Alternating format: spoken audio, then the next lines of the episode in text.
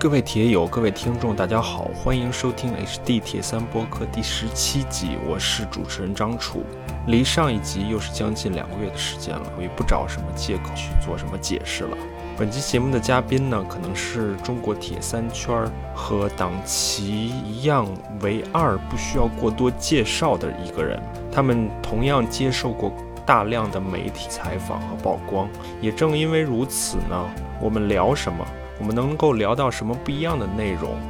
让我想了很长时间。所以找到巴斯之前呢，这一集其实我已经想了一段时间。最近看到他人生有了新的变化，又和团队一起参加了一次越野赛，我才决定联系他。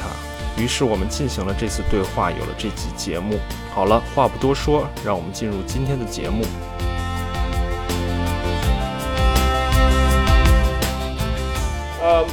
你好啊，你现在在哪里啊？嗯，我现在应该是在成都，然后正准备晚一点就回西昌了。成都到西昌的路，我昨天还特意查了一下，也不近呢，也有四百多公里还是五百多公里？嗯，差差不多，因为我们像其实是一个山区，所以相对来说，呃，路途的话还是相对比较远的。但这条路你已经开过无数遍了吧？啊，这两年开的少，但是。在最开始玩铁三的那两年，相对来说可能两个月左右就要开一场。嗯，好啊，我觉得应该先恭喜你进入了一个人生的一个新的阶段，也就是你成为了父亲，应该先恭喜你。啊，谢谢谢谢。其实，呃，人生中多了一个新的角色吧。很多人他告诉你，如果嗯有了小朋友，你可能会会发生不一样的一个心态或者一个理念。但我觉得我就是对这个新的东西、未知的领域。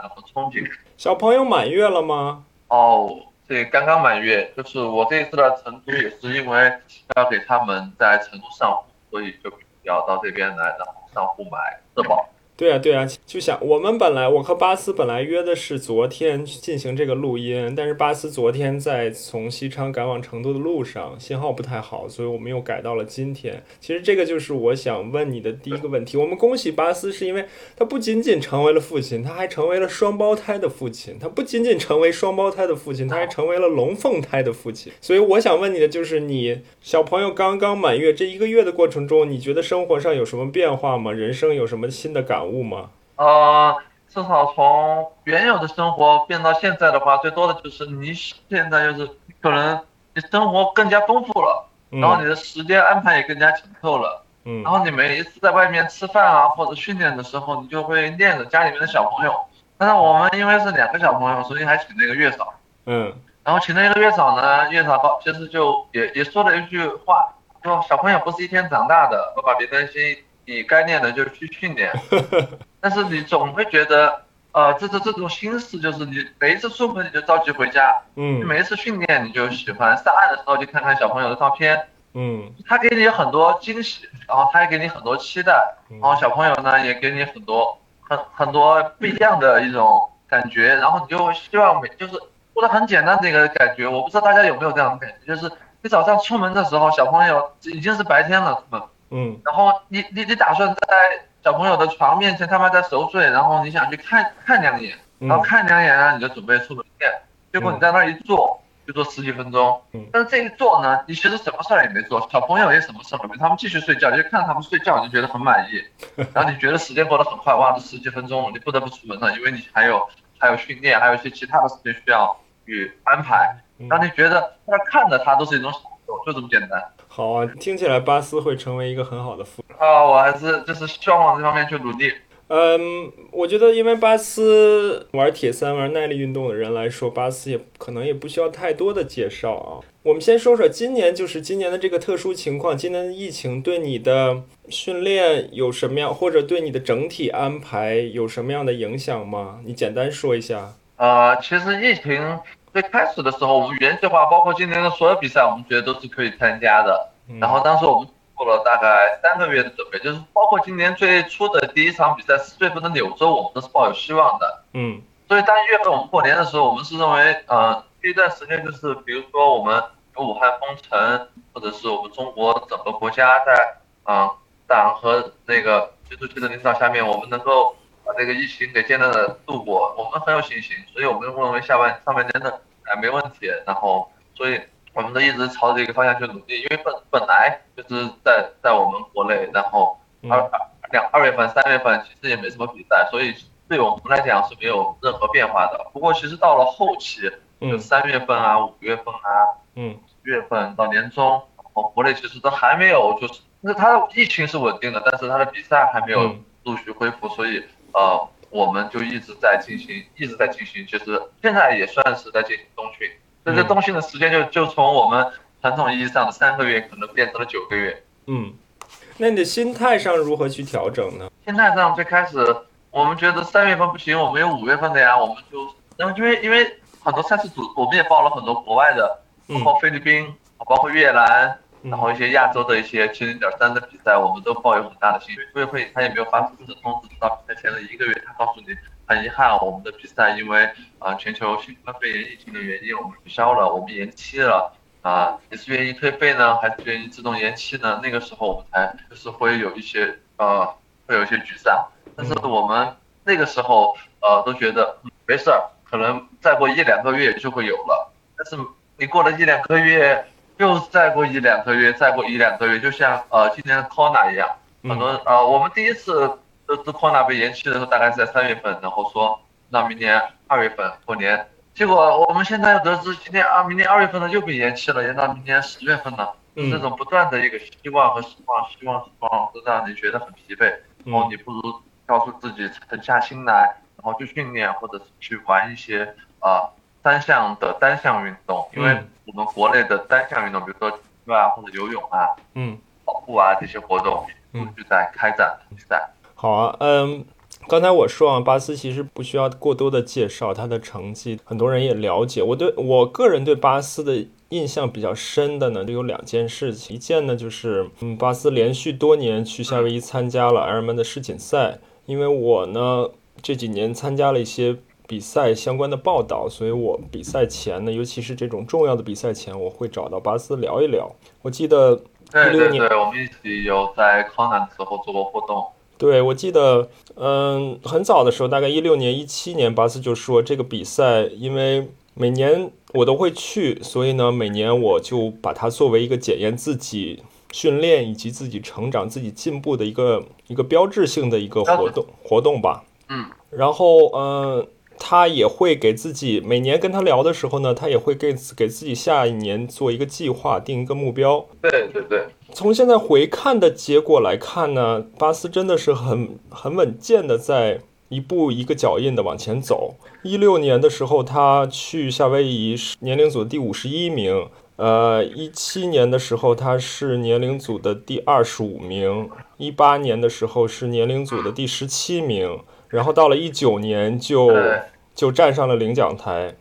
所以他的这个非常稳健的这个进步，让我觉得非常值得敬佩吧。你那个应是应该的吧？因为你如果嗯，因为毕竟是一场大铁比赛嘛，又是在夏威夷那种比较严酷的环境下，大铁比赛时间这么长，很容易某一个细节出问题，就会影响你整个比赛的成绩。但是他巴斯作为一个年轻人，他可能你是不是对比赛细节控制的也比较好，掌握的也比较好，所以这些年也没有出太大的差错。呃，其实，在真正的在比赛的过程中，还是出了一些呃，但是一些小小的差错，还是还是会有的。因为其实呃，大家会发现，像我们这样的一个长时间的一个耐力的运动，它最大的一个问题就在于它的容错率一定要。特别是在你换项的时候，而且是三个项目就会出现问题。大家这个所所有玩前三项的运动员，他都会发现，就是你赛前要准备的换项的东西啊，或者是你要检查的东西啊，你都会特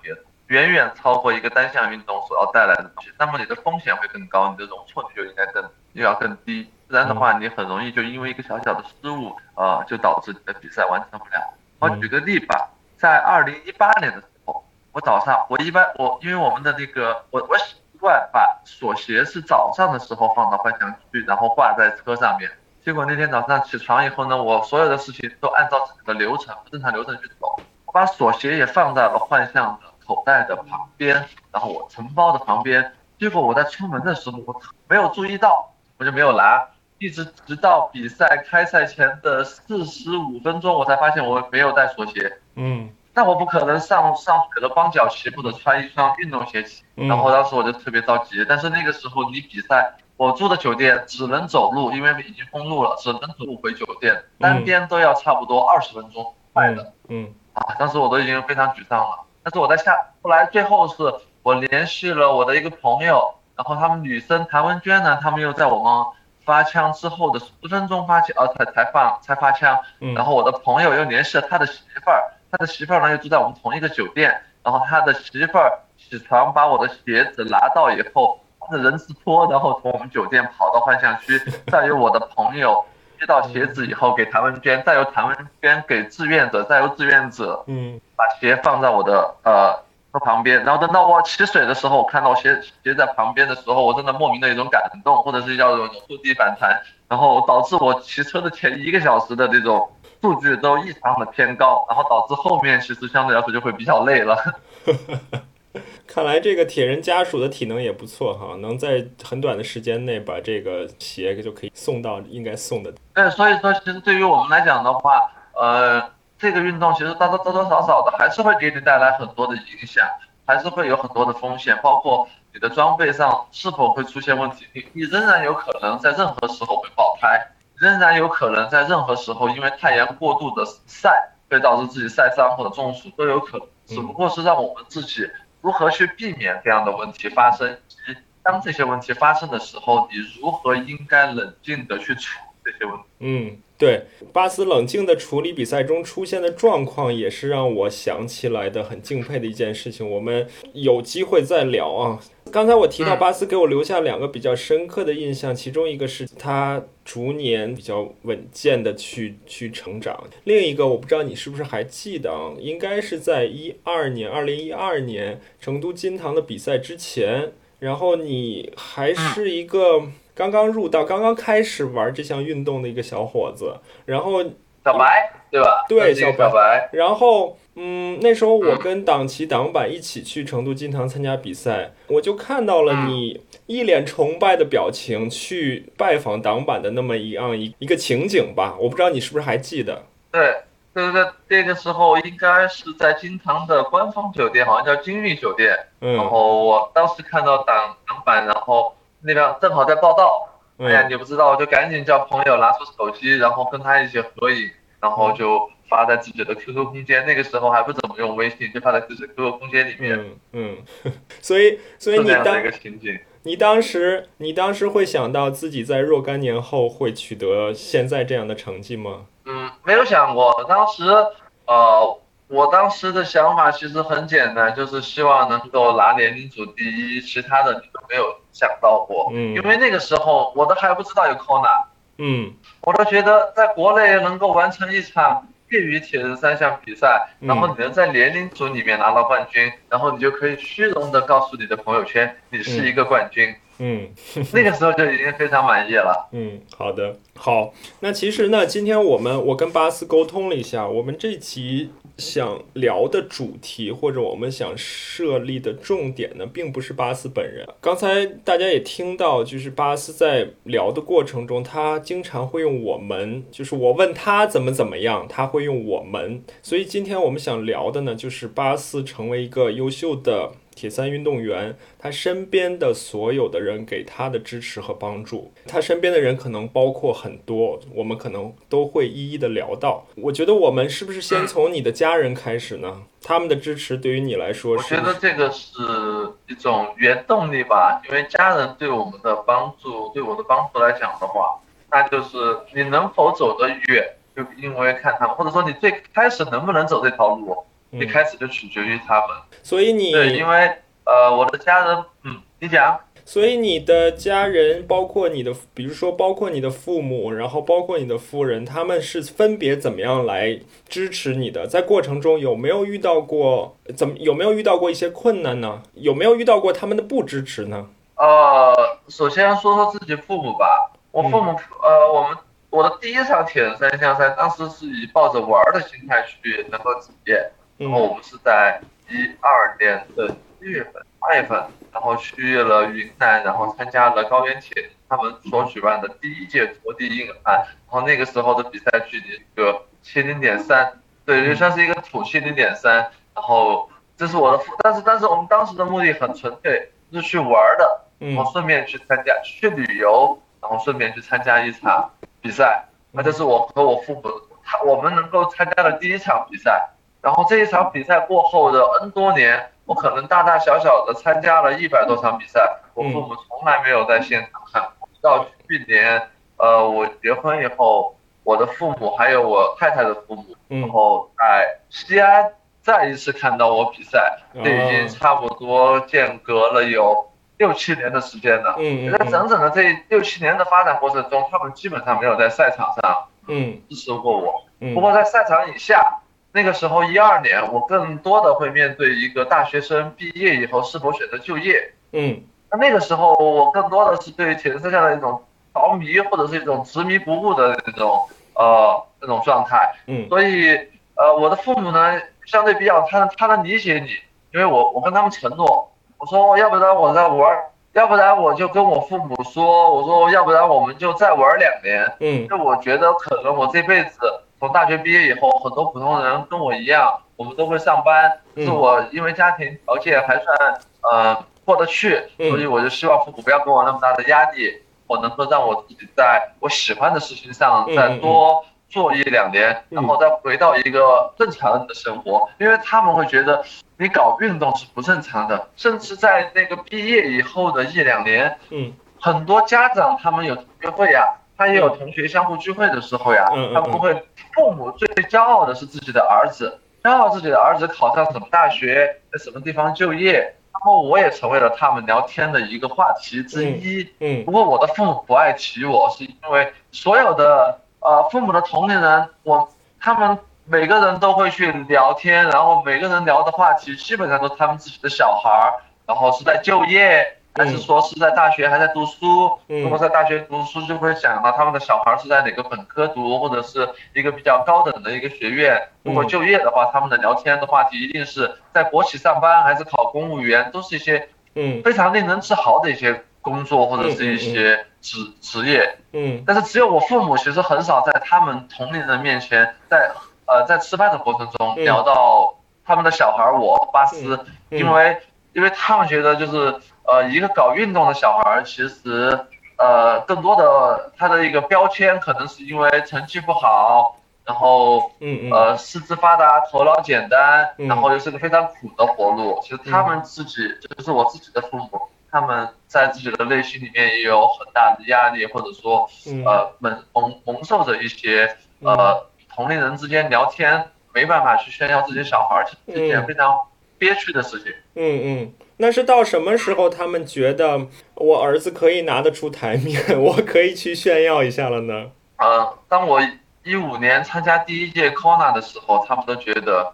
还是很还是很普通，都还是一个呃普通的小孩，还是在一条运动这条路上执迷不悟，还是希望我能够找一个正式的工作。嗯。然后这条路走不远，也走不长久，然后也会受很多的伤，然后你也没有什么发展前途。嗯。这种这种争议是非常多的，直到了一五年参加完 CONA 以后的冬天，嗯，然后你能陆陆续续的通过你自己的比赛，能够找到一些赞助，嗯，然后也有一些媒体去报道，嗯，但是你知道那个时候我还是在我我常驻还是在凉，就是四川凉山，就四川西昌，嗯，那个时候他们能够从外界。并不是本地的媒体，而是从可能是成都都呃华西都市报，嗯嗯嗯，这样的一些报纸或者是一些报刊，或者是那个时候 CCTV 九也拍了一个极致玩家，然后我也作为呃其中的公报挡板，还有包括春旭，然后我们各自不同的，包括在美国的张张凡大哥。就是大家就是每一个不同的角色，然后去演绎不同的人去玩这个运动的时候，他们觉得啊，自己的儿子原来默默的在做了那么多事情，然后没想到他能够在自己的运动上面如此的去喜欢，而且执着，而且能够出成绩，这个是最重要的，能够出成绩，然后他们就觉得，嗯，那就让他继续玩下去吧。嗯，如果他有一天玩不下去了，我们再从长计议。但是他希望就是我我我们也是在这样的沟通和我在不断的出国，在不断的比赛当中。去聊天，然后去跟他们去分享自己的东西的时候，他们能感觉到从眼睛里面能够放光。然后你跟他，在我我每一次比完赛，我跟他们打电话，或者是跟他们当面真心的喜欢，那就应该让他继续喜欢下去。这个理念就是一直支持到现在，所以我父母都还非常的支持我，然后也理解我，一直到现在，这真的就是非常呃非常给我一些很多的一些信心，让我觉得呃在很多有些时候有到到现在，你不能说百分之百有当初的那种热情，但是他们给你的现在能给你的热情，能够让你找回当初的。那种状态，嗯嗯嗯，那那去年在西安七十点三比赛的时候，他们到了现场，他们看了你亲眼看到你比赛之后，他们有什么新的感受吗？哦，这个其实我们聊的并不太多，因为当时当天比完，因为当天是下雨，他们就是整对于整个观赛来讲，对体验并不是很好，来讲不算特，对对对，并不是特别好。对，然后当他们在比完赛的当天。还还没有颁奖，就当天下午一点过还是两点钟的样子，他们就开车就回开始就回成都了。啊，OK。然后后来我们聊到这个事情，他们就只是说，嗯，我我我没有就是太多的聊到这个事情，但是我们偶尔在别人聊天的时候，他会说他亲眼看到自己儿子在比赛场上的时候的那种，就是感觉是让人觉得有一种年轻和意气风发的那种状态。他们觉得，呃。自己的小孩儿在在这种状态下面，他觉得他自己很自豪，他觉得他觉得把他把我培养成为这样的人，他们觉得是一件非常幸福的事情。好啊，好啊。那说完了你的父母，说说你的夫人，她给了你什么样的支持？我相信她肯定在背后做出了很多的努力，然后给了你很大的帮助。呃，简单的举几个例子吧。首先就是我们一起出去比赛，基本上我们都会去任何一个地方，是在国内。或者是在国外的话，我们都会去。那么基本上包括呃吃住安排，他都他都基本上全部给你呃了解，或者是去订酒店，或者是去订机票，然后他就告诉你，你只需要安心的去比赛就 OK 了。嗯，啊，这是其中一点。嗯，然后另外一点，因为现在可能在国内的铁人赛场。就是认识我的人会比较多，而且本身铁人三项这个运动在比赛的时候更像是一个老朋友许久未见面的一个聚会，嗯，所以你要跟很多的朋友打招呼。那当然不是谈啊，就不是那种很客套，也不是为了。呃，应酬的打招呼，真的是很认真的去跟他们去聊天，然后关心一下他最近的状态，呃，各方面的，然后或者是聊一聊训练呀，或者聊一聊装备呀，都是非常认真的。因为你只有跟他们在一起聊天的时候，你会发现你自己的语言和说话的时候是络绎不绝的。嗯嗯嗯。所以他那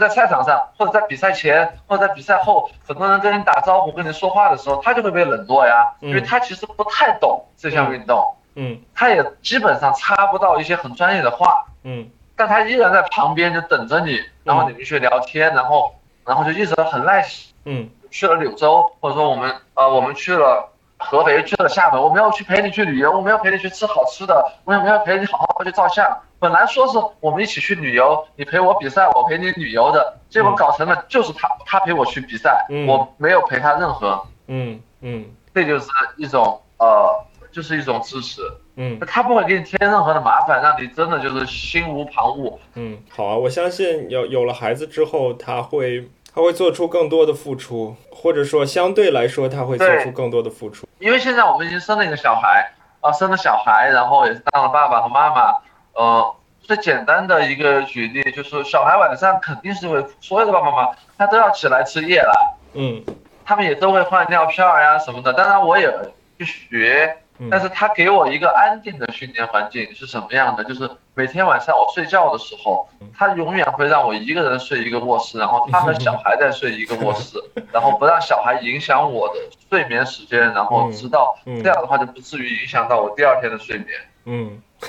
所以，我们之所以跟巴斯今天聊这个话题呢，是因为铁人三项虽然是一个个人运动，但是成为刚才我也提到，成为一个优秀的运动员，肯定离不开身边人的。那另一个层面呢，就是铁人三项作为一个个人运动呢，其实有的时候为了自己满足自己的爱好，你就必须付出若干个小时投入到训练、投入到比赛里面，某种程度上是自私的行为。所以我们在意识到这一点的时候，真的需要去感谢身边支持。为你做出付哦，这个我反正有深有体会，因为你如果但凡有一件小事情影响了你它不仅是打乱你的时间，还要打乱你训练的一个心情和节奏，甚至你这这一天的安排可能会因为一一个意外，然后被完全打乱。那有可能你今天被打乱以后，你明天是去补课还是不补课，你始终都是一个非常被动的一个状态。呃，这些东西其实在冥冥之中，在一个漫长的一个训练的过程当中，一个周期当中，其实还是起着很关键性的作用。他们就是说难听点，我们在专业队，中国我们在体制内的专业队里面，他们每天只用安心的去训练，他们有保障，有教练，有领队，有厨师。有按摩师给他们充足的保障，而这个保障让他们心无旁骛，只需要专注于自己的训练和自己所擅长的运动。但是我们是一个普通人，一个业余爱好者，你除了要兼顾运动以外，你还有自己的家庭，你可能还有自己一些家庭里的琐碎的事情，甚至你回家了以后，并不是说，呃，你举个简单，你运动员他吃他训练完，他就只需要去食堂吃饭就可以了，有可能你还要去家里面去。不说做菜，你可能要去要去选择一些食物啊，对，或者说是一些呃各方面的一些琐碎的事情太多了。对，这就是职业运动员、专业运动员和业余运动员的差别。因为人的任何一方面的压力都会给他身体带来影响。你的身体是不关心你的压力是由你的训练带来的，还是由外界，比如说你的生活带来的、你的工作带来的、环境给你带来，你的身体是不会做这种区分的。嗯。好啊，那聊完了你的家人，我们下一个你身边的人，你觉得谁对你比较重要呢？我们是不是聊聊你的教练？呃，聊起教练这个事情，其实还是一个蛮搞笑的一个过程，因为我们教练其实很多人，我们在聊到教练的时候，很多人他会问啊，你的教教练，大家可以脑补一下，你的教你教练应该是什么样的人？这个皮肤黑黑。然后有一个四五十岁，嗯，然后一个专业队退役的一个运动员，然后继续在这个运动里面发挥他的余热，嗯，所有的教练的传统教练的一个一个概念或者是一个标签或者是一个呃设想，嗯，我我的教练其实比我小两岁，然后白白白白嫩嫩的一个小伙子，然后个子也不高，然后戴个眼镜，非常腼腆，也不怎么爱说话，嗯，这这就是我的教练，然后我们是在一。八年的时候认识的，嗯，然后从一八年的柳州开始，然后就跟他一起学习训练。当时选择教练最大的一个目的是觉得客观，嗯，呃，客观是什么东西呢？就是说他会叫你今天该练的时候你应该去训练。那么客观就是这样，他叫你今天该休息的时候你就应该去休息。然后他更加他会更加客观，他会从。他会从你自己的内心以外的另外一个声音告诉你啊，巴斯，你今天训练了很多，你可以休息。巴斯，你今天训练少了，你拿下来。其实我觉得教练他会客观的告诉你，你今天练少了，你还得再继续加练，你得把今天的训练给吃下来。那教练他也可以客观的告诉你，你今天练的够多了，你应该休息。而如果没有教练的话，你只能自己盲目的去训练，你没有一个参考的数据。也没有一个除了你自己内心以外的一个声音告诉你今天是加是减，这就是当初当初我在选择我们教练罗教练的时候最需要的东西，就是有一个人他来抑制你，他来鞭策，然后去训练或者去休息，这个很重要，因为这是一个呃长距离的一个耐力项目，它不是一天能够罗马城不是一天能就嗯。我我觉得，我觉得有机会也可以找罗教练一起来我的节目聊聊。其实我也一直想找他聊一聊，因为他作为一个非常年轻的教练，也和我们国内的很多的铁三运动员展开了合作啊。以后有机会没关系。呃，你觉得罗教练说他给你带来的影响，除了比如说训练计划以及训练量、训练强度的控制之外，他还给你在哪些方面带来了比较大的影响呢？呃，他可能。在大学的时候就读的运动专业这块，所以他在于运动员的培养，包括运动员的前景啊，包括一个科学的系统的训练是怎么一回事情，甚至他会把你培养成，他有养成一些教练的一些意或者说让你去呃授人以鱼不如授人以渔，嗯，他也会让你自己去了解自己的一个训练是怎么一回事，然后他会让你去知道。你是一个什么样的运动员，或者是一个什么类型的选手？你是一个爆发力比较强的选手呢，还是一个属于耐力型的选手？你那是一个比赛型选手呢，还是一个训练型选手？那他都会根据我们在一个长时间的训练得出一些总结和经验，然后去告诉你，甚至他会告诉你，无论是任何天气，你都应该去训练，因为任何天气比赛都会进行，所以你也没有运动员也没有选择天气的权利。嗯嗯，那你们一起会去制定一些长期、中期、短期的目标吗？呃，在近两年的时候，我们就已经很明确啊，就像我们最开始聊到的关于扩大目标，扩大每一年能够稳定增长这件事，其实我们私底下是有一个很明确，而且是一个非常坚定的一个目标。嗯，非是发生不可抗力之外，比如说今年的疫情，比如说你比赛是爆胎了，比如说有。有各种的，就是你不能去嗯干预的一些情况，但如果是在一个正常比赛它能够完成的情况下，你就应该达到你今年的目标。然后我们就计划过在康纳的时候，我们一步一步的登上领奖台前五，那我们下一步就应该是前三，然后下一步就会成为年度的冠军。嗯，然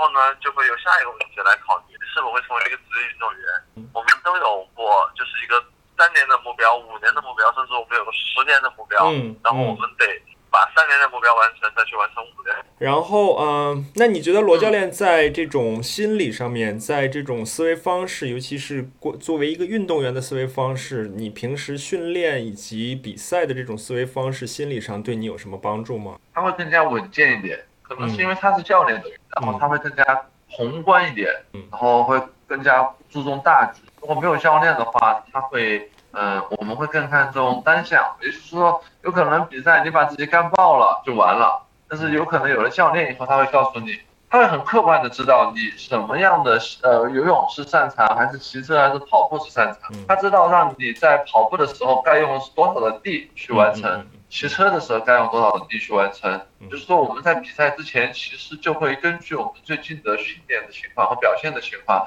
他会给你一个相应最适合自己的比赛策略。那么这个比赛策略呢，又分 A 计划和 B 计划。也就是说，当你当天的当天的状态也会受到一些影响，然后你会根据你自己的状态和受到的影响，然后及时的调整你的计划，然后让你首先是能够安全的完赛，嗯，其次。在安全的完赛上面，尽可能的早一点、快一点完善，最终能够在快的前提下面，我们何不考虑去站一下台子呢？就是这样一步一步的一个非常，其实更多的这种稳健，然后去一个策略，然后让你在比赛的过程中很有信心，然后一直憋着一股劲，然后去把这股劲一直到冲过终点前最后用完。好啊。那我知道啊，你认识罗教练其实也是因为国内的国内的其他的运动员介绍，对吧？应该是开彦龙介绍罗教练认识你的，所以呢我们那我们就顺着罗教练聊聊罗教练下面的这些国内的业余的铁三运动员，他们给你提供了哪些的帮助和支持呢？呃，我觉得既然是队友，那就一定会是对手，因为我们在生活或者是在呃。非比赛时间的时候，只有他永远都是你的队友。但是在比赛场上的时候，你绝对不会因为他是你的队友，会对他手软，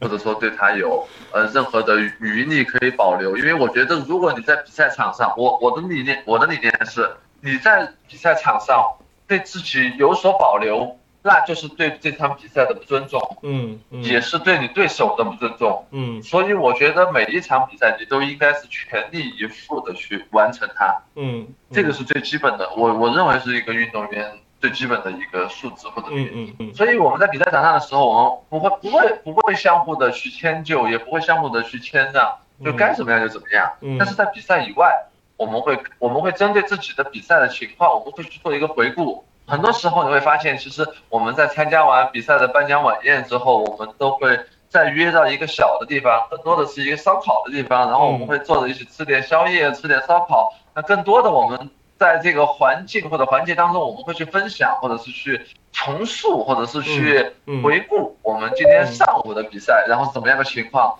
大家都呃乐此不疲，然后也非常。就非常的愿意去分享自己的比赛，然后说我在这个地方看到你的时候，你是什么样的一个状态，然后他就会说，啊，那个状态确实是因为我呃当时很累了，或者是我怎么怎么样了。那你也会遇到曹靖宇这样的运动员，哎呀，那个时候我已经抽筋了，哎呀，那个时候我哪儿不舒服，这非常非常有意思。你可以你可以聊到，但是无论是他们说什么，他们都是很真实的，也很真诚的，嗯，在跟你交流。所以这样的一个聊天环境是非常轻松的。嗯，因为我们知道罗教练，我觉得非常有意思。嗯，因为我们知道罗教练也带了，确实也带了国内的很多优秀的一些运动员，包括开颜龙啊、嗯。曹俊宇啊，还有廖三儿，对，芥末，对，朱立畅，然后像女子的像青蛙，对对。对，这些都是非常不错的一些选手。对，没错。嗯，那咱们北京的呃大爷都是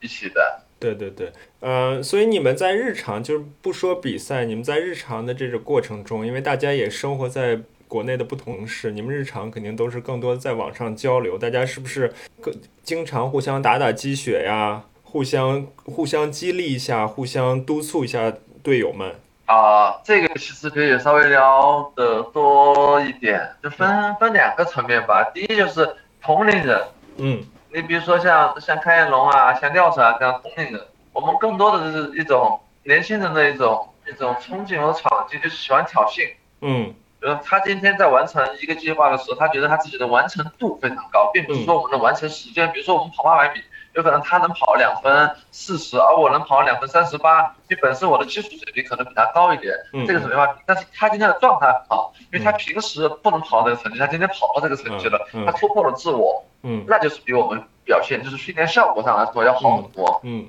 那他就会去炫耀或者去挑衅，哎，今天我很厉害啊，你怎么样？然后他就会去炫耀，嗯，也会去挑衅，嗯。然后那个时候你是坐不住的，或者说你是看不下去的，然后你你也希望你的教练能够给你安排一样这样的课，然后你想看一下你自己完成了这一堂课以后的效果，嗯，然后是不是呃跟他一样，或者说他能完成的课。你能不能完成？嗯，他的质量，你能不能达同同样的达到一个高水平、高标准的一个质量？嗯，这就是同龄人之间会去这样去攀比。嗯，然后对于像大爷呀，或者像葛大爷呀，嗯，或者像江青海江大爷啊，就我们家大爷，其实他们可能就比我们大不到一半儿。嗯，这样的人呢，我们更多的是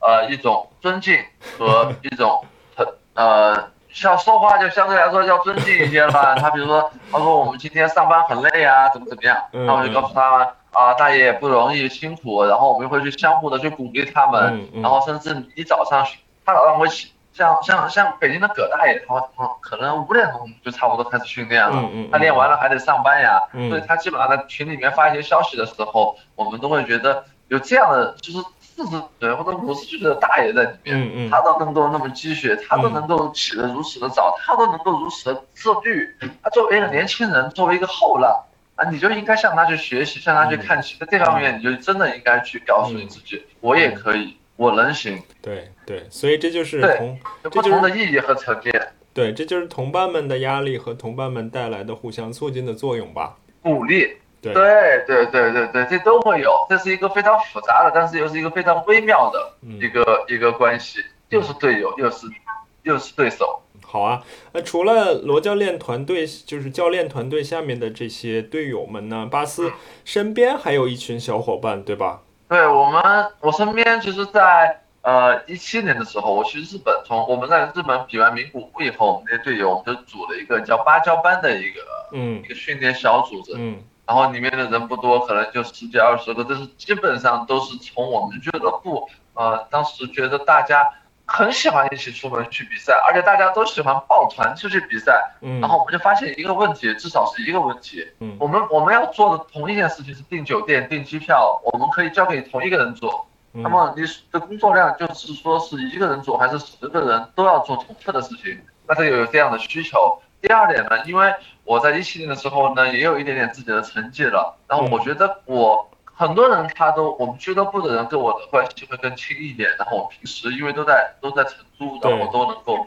分享和见面，然后也能一起训练。他就会问你，你平时怎么训练啊？这样的。既然他这样问你，其实我我后来反思一下，其实每一个人他可能都想问或者都想了解。所以我说，既然你想问，还不如我主动说。然后我系统的告诉你，因为在他们问的时候，他们有可能不会按照一二三四五六七八九十这样一个理论和数据系统的问，他们可能先问三，再问八，再问七，然后再问一，是一个乱的节奏。这样的话，很容易让他们在训练或者是在呃这个运动过程中，很容易错做一些错误的判断或者一些错误的认识。嗯，所以我就。觉得有这样的需需求或者这样意义的时候，我觉得我的精力有限，所以我就把这些精力分享给了这十几二十个人，然后带着他们一起训练，然后也把一些训练的一些小小的细节，比如说游泳的一些技巧啊，跑步我们需要怎么样去注意啊，然后呃我们骑车的话要怎么样去选择一些适合我们的装备，能够在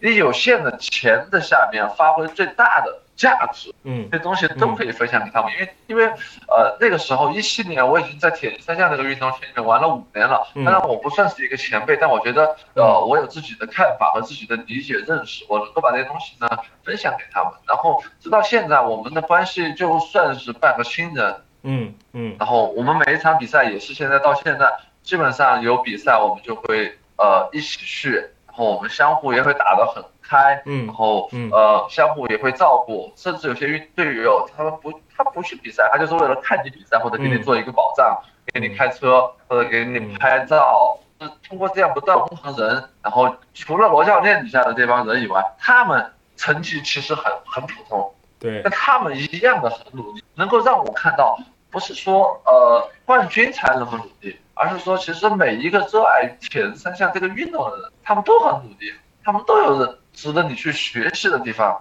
你能够看到不同层面的运动员对于这个运动的理解，你跟他们去聊天，你觉得能够受益更多的东西。因为你作为一个呃，我作为一个铁人三项这个运动的一个新星，嗯，很多人他会问你一些很多的问题，但是你如果站在我自己冠军的层面，他会问你，哎，巴斯，很简单一个例子，巴斯，你有没有比？你觉得你需不需要在跑步的时候用小腿套呀？嗯，那我该怎么回答？我觉得我是不用的。但是如果站在他一个新手的面前，他可能没有那么好的一个肌肉保护，没有那么好的一个经验，他就是需要，那他就是在他的角度、他的那个层面、他的能力、他的运动水平，他就应该去需要。嗯，所以你就应该站在不同的角度去为别人去思考，或者去替替别人去思考。这样的话，我觉得在对于我未来去回答，或者是去更更跟更多的铁人三项运动爱好者，或者在推广这项运动的时候。我能够考虑的更多，这对于我来说也是一种锻炼和是一种挑战。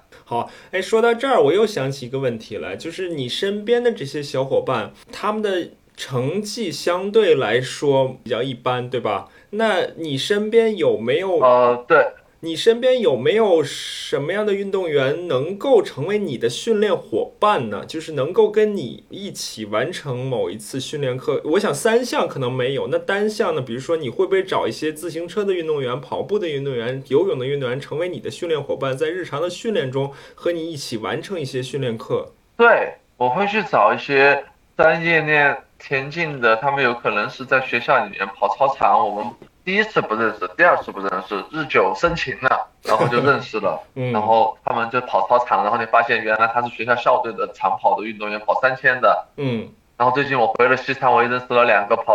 初中生，他们就跑三千米，还拿过全国的一些奖项，非常厉害。嗯，初中生，所以你在跟他们去练单项训练的时候，你会发现特别带劲。嗯，而且你和这样的单项运动员的水平的运动员去训练的时候，他们其实相对来说他的能力是。超过我们的，对，然后你就能够，然后你就能够通过这样的一个拉扯，一个健康的拉扯，嗯，然后去迫使你去跟住他，嗯嗯，然后最后你是最大，其实我是最大的受益者，就是后者慢的那个人是最大的受益者，因为他把你拉爆了，或者说把你拉到一个极限。但是如果是你一个人自己去训练，你就很很容易放弃，不能够坚持，嗯。对这个，我们训练到一定程度，到了一定级别的运动员，他就需要这样的训练伙伴了。我们一般的人可能自己陪伴，对一般的人可能自己训练训练就好。那说但是我觉得，呃，就是无论是，呃，我插一句话，就是无论是你的运动水平怎样，其实运动本身它是一个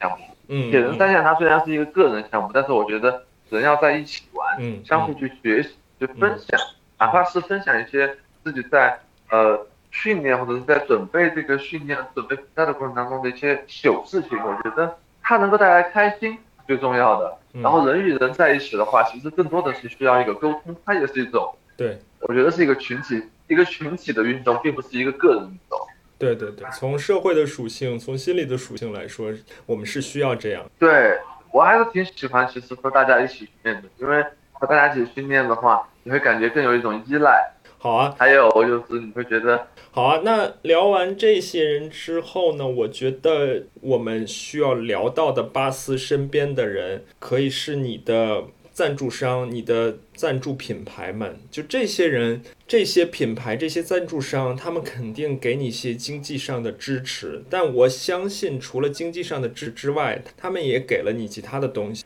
呃，说一句很实在的话，我第一次接触赞助商应该是在二零年的 Kona 之后。嗯。然后他们来找我说：“哎，巴斯，我们看到你有去 Kona，然后嗯，还取得了一个不错的成绩，嗯，怎么怎么样？”然后当时我骑的是一个。呃，就是用的装备都还是比较好的。经常来了以后跟你聊聊了半天，然后他跟你聊了半天，他说巴斯我们要赞助你东西，然后我就我，然后他说我们要跟你合作，然后我发现他和他跟我合作的产品要比我现在用的产品，就当时要用当时用的产品还要差一些，然后我肯定是拒绝，我说没有必要啊，我肯定我有你这个东西没有必要啊，嗯，但他们说我给你钱，我说好啊，就这么直接，嗯，所以后来。但是这是我第一次合作，嗯，然后在合作不断的过程中，你会发现，呃，这个这个其实你如果只是为了金钱而去答应你去选择一个不是那么呃有竞争水平的一个品牌的话，你会发现你会失去很多。首先你会失去一个信誉，你会你你明白，你没办法当着你朋友的面，当着你身边朋友的面拍着胸脯或者是对天发誓我怎么样。敢去承诺这个商品多么多么牛批，呃，多么多么牛逼，多么多么厉害，你没办法做到，你没办法欺骗，这让你觉得很憋屈。第二件事情发现，你其实除了钱以外，赞助商还能给你更多的东西，是平台和资源。嗯，在在逐渐不断的合作当中，我去筛选赞助商，赞助商也在筛选我，然后有不断的赞助商在加入到我的呃合作计划当中去的时候，他们能够帮助我，然后能够独立一个经济体能够独立，当然会给我很给我一些。呃，很多的一些支持，也会给我一些金钱上的支持和社会上的支持，让我比赛更加出色。那么这包括这几年我的比赛，在空浪的比赛当中，成绩不断不断的提高，嗯，有着赞助商不可磨灭的功劳，嗯。但是你会发现，赞助商他除了能给你装备，能够给你呃一些金钱的帮助以外，他还能给你什么？还能给你资源，嗯，他能够把他最优秀的科技用到你的身上，嗯。但如果你不是他的赞助运动员，你很难能够体验到当下他能够把他的科技给你。比如，比如说我们的呃，我们的我的自行车品牌闪电，嗯，我是第呃，就这样说，我是第一个全球闪电非业余、非职业运动员，也是我是第一个业余运动员进入了我们闪去到我们闪电总部，然后去做了 fitting 和做的一个。动态的血氧测试，嗯嗯，配合风洞，这是闪电的对配合风洞，然后这个闪电的工程师告诉我，你是我们第一个业余运动员来做的，在我们这做的只有铁人三项职业运动员和我们的专业队的自行车车手，嗯嗯嗯，来过这个地方，你是第一个。那对于我来讲，这是一个什么样的概念？它能够让你学到，它能够让你接触到世界最顶尖的科学和科技。它也能够让你一个业余选手运用这些科技提升你自己的成绩，嗯，这就是资源。然后再讲一个另外一个它能给你的东西是一个平台，嗯，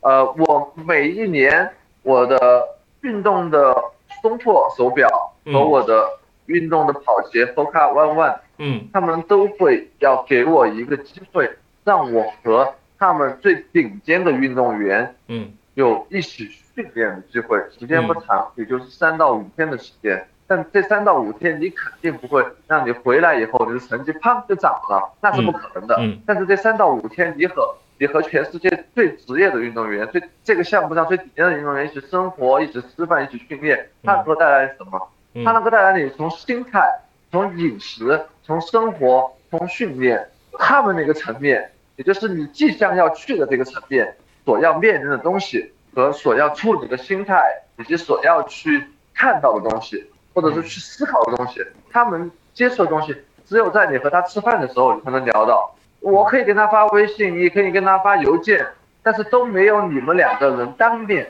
去交流所带来的效果或者是收益更多。是这样的机会让你去觉得你和他们在一起训练，他们是怎么样看待一次训练的？他们怎么去理解训练的？他们怎么去注重自己生活、注重自己的饮食、注重自己起居的？他们除了训练以外，他们都在干嘛？他们怎么和爱好者去打交道？他怎么和赞助商去打交道？他怎么和自己的队友去搞好关系？这些东西通通都要学。但是作为呃，目前我觉得是在国内算是比较顶尖的，要在顶尖的我看来，我在国内是学不到的，嗯，也没有机会学到，嗯，所以这些赞助商他就能够给你提供这样的平台，嗯，你去和国际我们的 super star，嗯，去学习，嗯嗯，去交流，然后你再把这些学习和交流，根据你自己的理解和体会，再来传递到国内，也是对这项运动的一个长久深远的一个发展。有着必要的作用。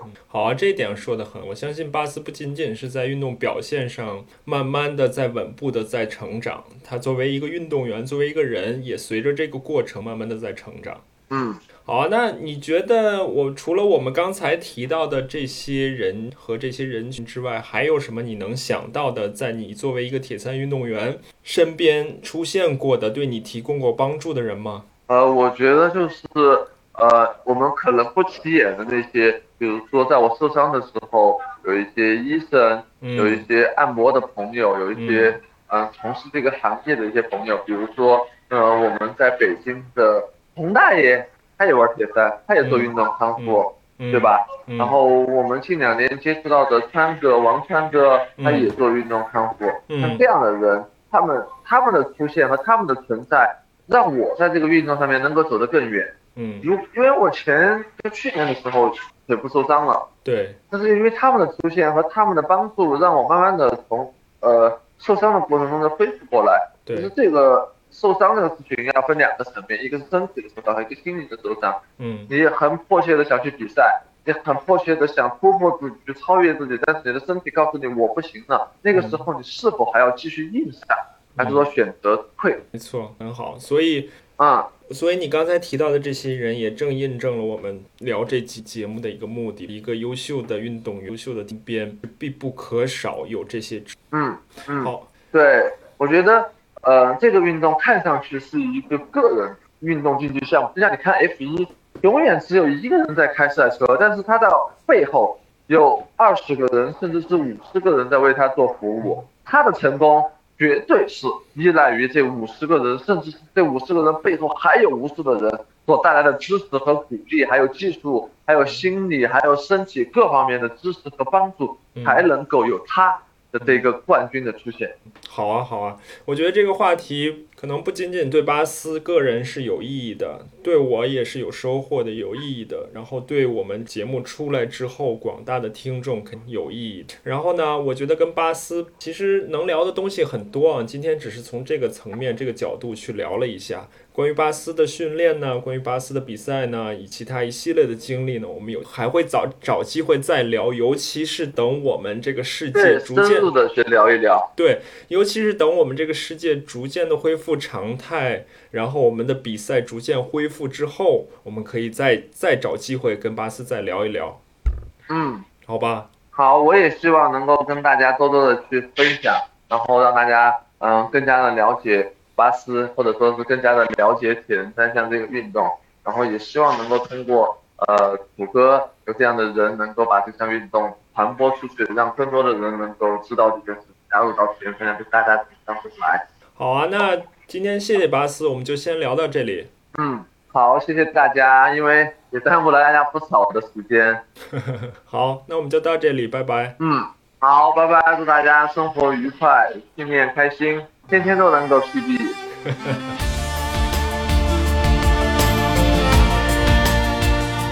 进入九月份，我们已经有一些比赛开始恢复了。虽然因为疫情响呢，这些比赛更趋近于本地化、小型化，但是有比赛比没有比赛好。我们很幸运能够回到比赛中，在比赛中找到乐趣。就像巴斯在节目中说的。大家可能经历了一个非常漫长的冬训过程，也希望大家借助这个未被打乱的、未被打扰的冬训过程，能够在比赛中取得好的成绩，算是对2020的交代。虽然我们的节目近期更新频率有些低，但后面有数位重量级的嘉宾，在我的构思过程中。我们的节目呢，也会慢慢的从治疗铁三这一个项目，扩展到耐力运动、运动科学以及一般人群的健康生活方式这些话题。所以也感谢大家持续保持关注。好了，让我们努力训练，下次再见。